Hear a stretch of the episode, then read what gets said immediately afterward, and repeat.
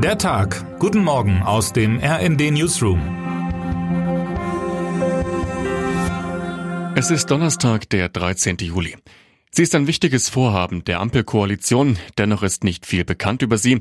Die China-Strategie, mit der die Bundesregierung das Verhältnis zum fernöstlichen Land neu definieren will.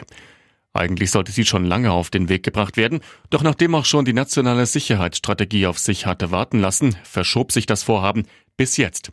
Heute endlich will die Bundesregierung zusammenkommen und nach langer und teils kontroverser Diskussion die künftige deutsche China-Politik ausrichten.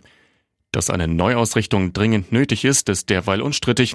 Da geht es nicht nur um Wettbewerb und wirtschaftliche Abhängigkeit, es geht auch um die Frage, wie man sich in der Taiwan-Frage positionieren will. Deutschland trägt die sogenannte Ein-China-Politik, also dass allein die Volksrepublik ein souveräner Staat wird, offiziell mit. Andererseits ist Taiwan eine gefestigte Demokratie, die ihre Unabhängigkeit gegenüber der Volksrepublik verteidigen will. Die diplomatischen Beziehungen müssen auf neue Beine gestellt werden. Mit welchem Plan die Ampel das angehen will, wird Bundesaußenministerin Annalena Baerbock voraussichtlich am Mittag vorstellen. Vom NATO-Gipfel in den Norden. Am Mittag will US-Präsident Joe Biden derweil schon ganz woanders sein. Vom NATO-Gipfel in Litauen geht es für ihn weiter nach Skandinavien. Dort will er heute dem neuen Bündnismitglied Finnland einen Besuch abstatten, das in Zukunft mit Schweden einen Nachbarn als weiteren NATO-Partner an seiner Seite haben wird. Selbst wenn der türkische Präsident Erdogan gestern noch einmal betonte, dass seine Zustimmung seitens der Türkei wohl nicht vor Oktober zu erwarten sei, ist die Überwindung des Widerstands wohl eine der größten Errungenschaften des zu Ende gegangenen Gipfeltreffens, das Christina Dunz und Can Meret in aller Ausführlichkeit noch einmal zusammengefasst haben. Und dann war da ja schließlich noch die Ukraine und die erste Sitzung des NATO-Ukraine-Rates. Alle Verbündeten seien sich einig über die Zukunft der Ukraine in der NATO, sagte Biden gestern nach dem Treffen des Gremiums.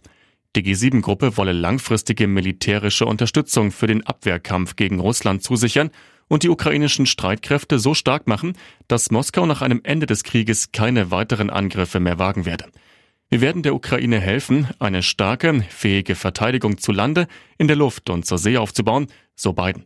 Matthias Koch findet solche Zusagen und schnelle Hilfen für die Ukraine richtig und meint, das Bündnis habe sich mit der ausgebliebenen Einladung in das Bündnis, sich selbst aber auch der Ukraine, einen gefährlichen internen Streit erspart.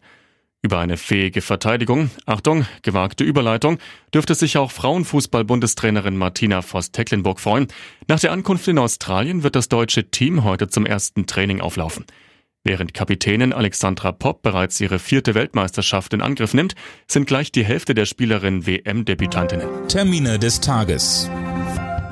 Fünf Monate nach den verheerenden Erdbeben in der Türkei findet am Donnerstag in Berlin eine Konferenz zum Wiederaufbau statt. Sie wird organisiert von der Deutschen Industrie- und Handelskammer und türkischen Partnerorganisationen. Zur Konferenz sind auch Videobotschaften von Bundeskanzler Olaf Scholz sowie vom türkischen Präsidenten Recep Tayyip Erdogan geplant.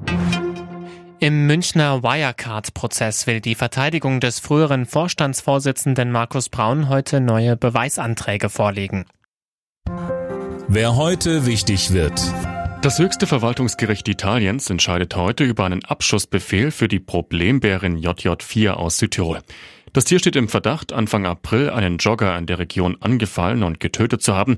Daraufhin hatte der Regionalpräsident ein Dekret zur Tötung der Bären erlassen. Aufgrund mehrerer Einwände wurde dieses bislang nicht umgesetzt. Nun könnten die Richter in Rom ein entscheidendes Urteil fällen. Tierschützer wollen die in der Zwischenzeit mittlerweile eingefangene Bären in ein Reservat nach Rumänien bringen. Und damit wünschen wir Ihnen einen guten Start in den Tag. Text Sabine Guroll, am Mikrofon Silas Quiring und Tom Husse. Mit rnd.de, der Webseite des Redaktionsnetzwerks Deutschland, halten wir Sie durchgehend auf dem neuesten Stand. Alle Artikel aus diesem Newsletter finden Sie immer auf rnd.de slash der Tag.